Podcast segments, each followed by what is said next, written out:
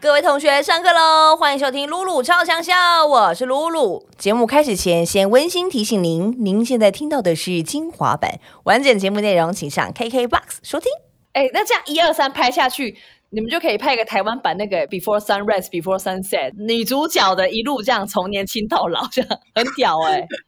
不行不行，我们只到第二集，到到到这个里，这可以了，可以了，可以了。要收山了。真的要收山了，紧绷了。再拍下去，我跟严艺文就要决裂。对，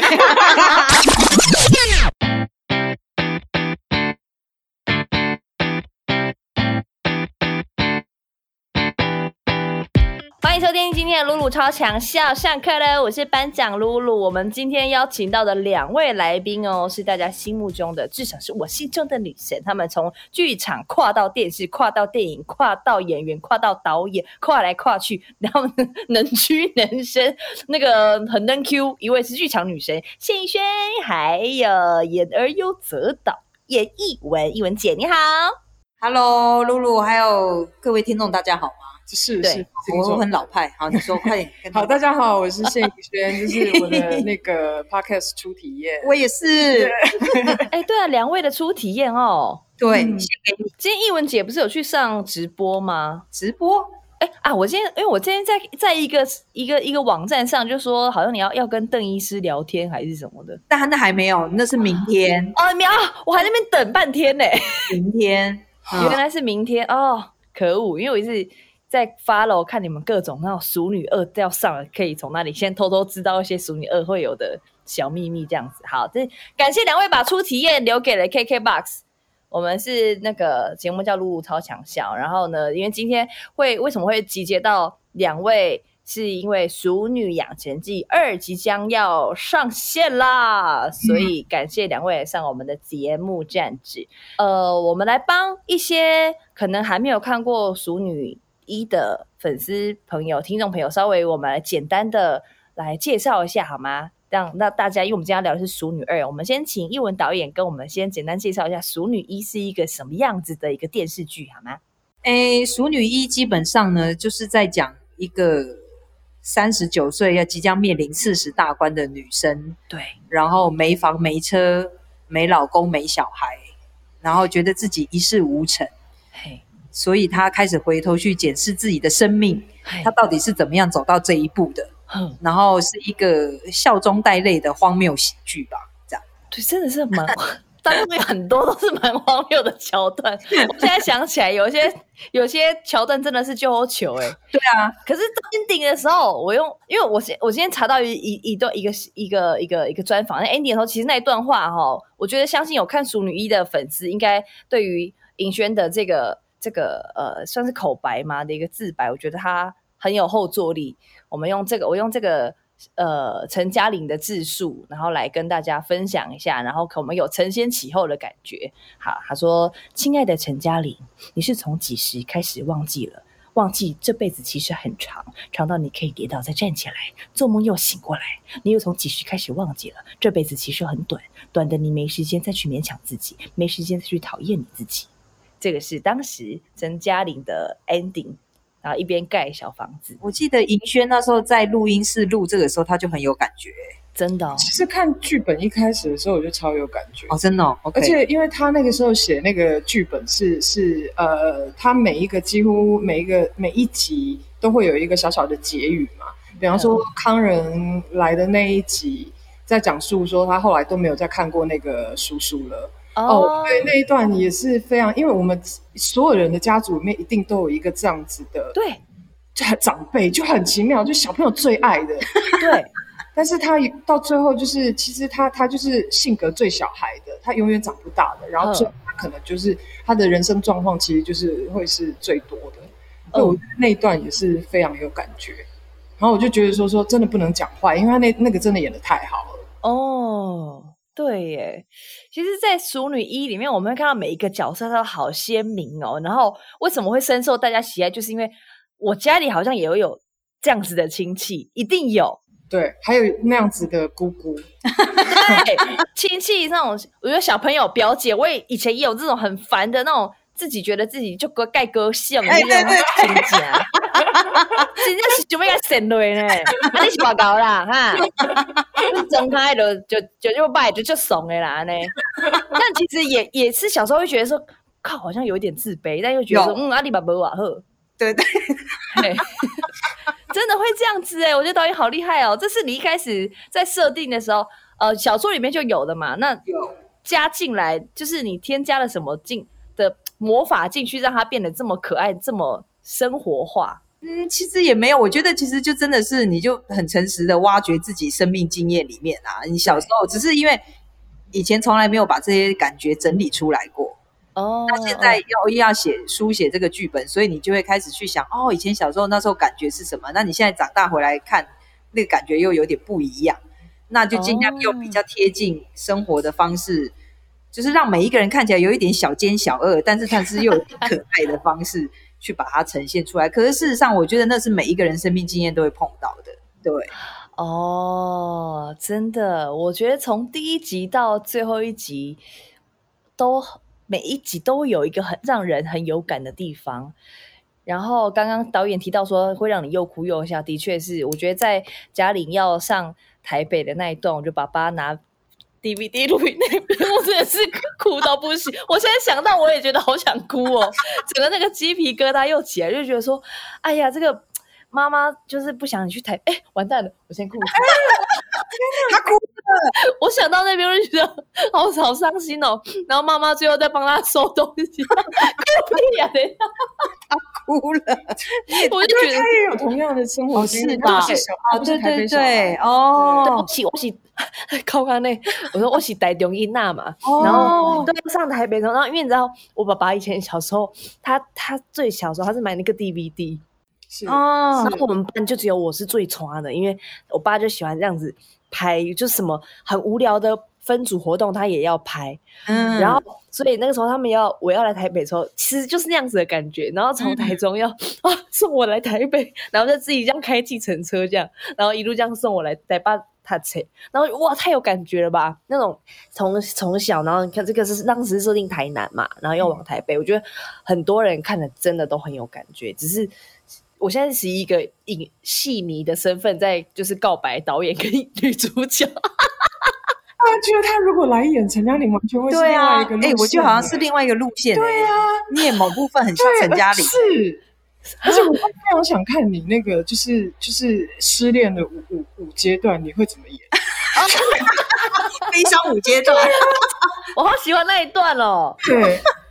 不可能让人访问在进入到第五分钟就哭到大力，猪小猪落玉盘，神经病！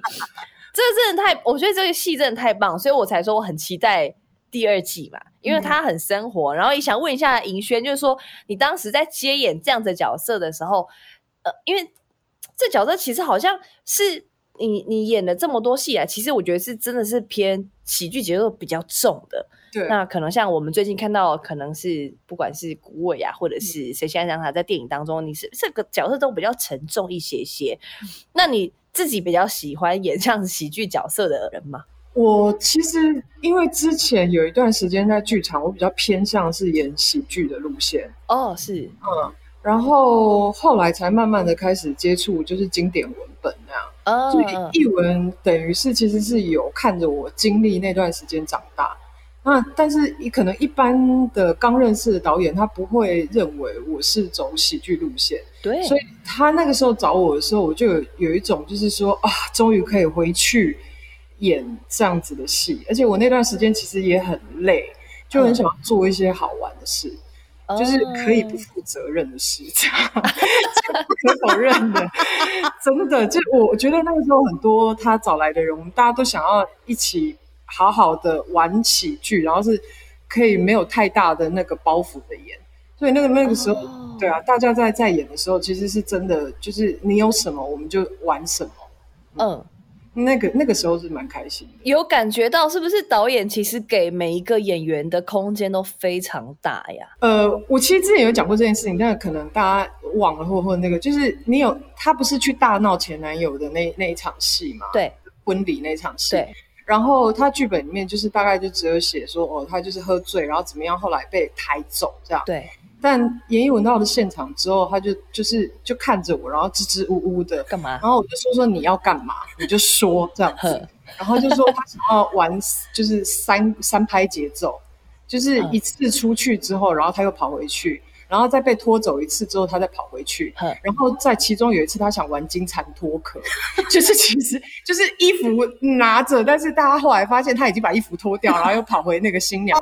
对，就是其实你要说他不写实，他也不写实。可是你在这一个写实的状态之下，的确会有一些人就是打死不走嘛，嗯，对，只是比较用更喜剧的方法去玩。然后我就说来做那样子，嗯，我说我想我想试试看，C 了，对，所以那一场戏其实就是他现场，他临时说他想要这样子玩，然后我们其他人就说好，那就这样。嗯所以我们那个拍摄的过程有很多这种，就是他临时想要干嘛，然后就说我们就试试看。那出来之后，就是不管观众有没有接到，我们都都都有有我们自己想玩的效果，自己玩的开心自。己玩的很开心。因为我我就觉得，其实像刚刚那个银轩讲这一段，它其实很卡通，对，就是很卡通啊，就是很像是我们在看《汤姆猫与吉利鼠》，或者哎计程车，然后然后可能就是我的脚踏上去的时候，然后可车子咻已经开走了，就很可爱，很卡通。就是同同刚刚银轩讲的，有一有一幕有一场戏，我觉得也很像那个译文导演想有的卡通感，就是阿公在要拍那个 DVD 要给小嘉玲，要跟嘉玲说要去台北，他不是讲一讲准备要哭了，然后你配乐就进来了。对，然后然后爸爸又进来，我要被攻掉，第一百被冲上，就对，那个很喜欢，那个太白烂了，我太喜欢了。就是你又加那个音乐，要弄起来整个北蓝到爆，我觉得哇，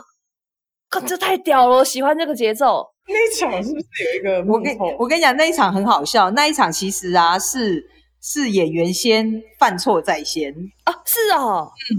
真的是是因为那个阿公他讲一讲讲一讲，因为他那一整段都是他自由发挥嘛，然后他大概抓个方向他就讲一讲讲一讲，然后竹生以为他讲完了。两次都以为他讲完了，就自己进去想要继续把后面戏演完，但是因为我觉得太自然了，所以我就当时也没有喊卡，我们就把它演完了。然后等到后置进到剪接室的时候，再看那边的时候，我就觉得说，哎，演员反倒给我一个灵感。我觉得我们就要照着他的逻辑这样走，我们就是配乐把它下下去，然后中断，就中是，这样。对，嗯，对，就是很妙，很妙。我觉得很多就是很奇怪，创作有时候他就是哪一个环节，哎，突然蹦出一个什么新的东西，然后其他的环节跟着 follow，哎，它竟然就产生意想不到的效果。哦，哇塞，大解密，对你就刚好提到这一段了。大解密，大解密，太 好了，啊 知道这个秘密了，好有趣哦。但我觉得也是因为导演您您选的这几位演员真的都超级硬底子实力派，然后他们真的都会各自长出一个这个角色他会有的样子。对。对，所以在有一幕是那个小嘉玲要去那个，就是帮那个隔壁姐姐那个就是挡，不是被打嘛？姐姐拿到情情书被发现，然后所以全家人在那边演说：“你起啦，你起啦，莫了莫，哎呦喂呀！”然后爸爸假装受伤那段，我也好喜欢，每个演员都好夸张哦。可是那个夸张你也不会觉得很油，就是觉得好可爱，人家就笑哎，那笑告村，人家就尬意。这个这个也是导演给一开始给演员们的设定嘛？嗯，我记得那也是现场有一点点，嘿，因为其实对于那种场面戏啊，其实你很多要靠现场大家一起去沟通，它怎么对你在剧本大概都只是三角形，哦，简单叙述一下。是是是对，那所以就是到现场去排。那我只是告告诉他们说，大方向是这一个这一群家人啊，就是各有各不同的意见，但是爸爸最后要去呵，就是救人，嗯。刀下留人这样。那其他的人我们看怎么配合上去。哎，那他们，然后丽英姐就说，那我们不然就演一出戏呀、哦是，然后我就说，可是没有台词哦，我们就全部都要用肢体嗯嗯嗯语嗯。言跟表情去呈现，因为我原本就想象那一那一场戏，我基本上走有点 MV 的，不要嗯有台词，呵呵呵，所以大家就稍微排练一下，哎，那觉得 OK 了就来拍了。哦，所以他们这些演员就是对于剧本的领会很高啦，然后然后很快就可以在现场想到很有趣的呈现方式。谢谢你收听露露超强小精华版。想听完整版的节目内容，请上 KKBOX。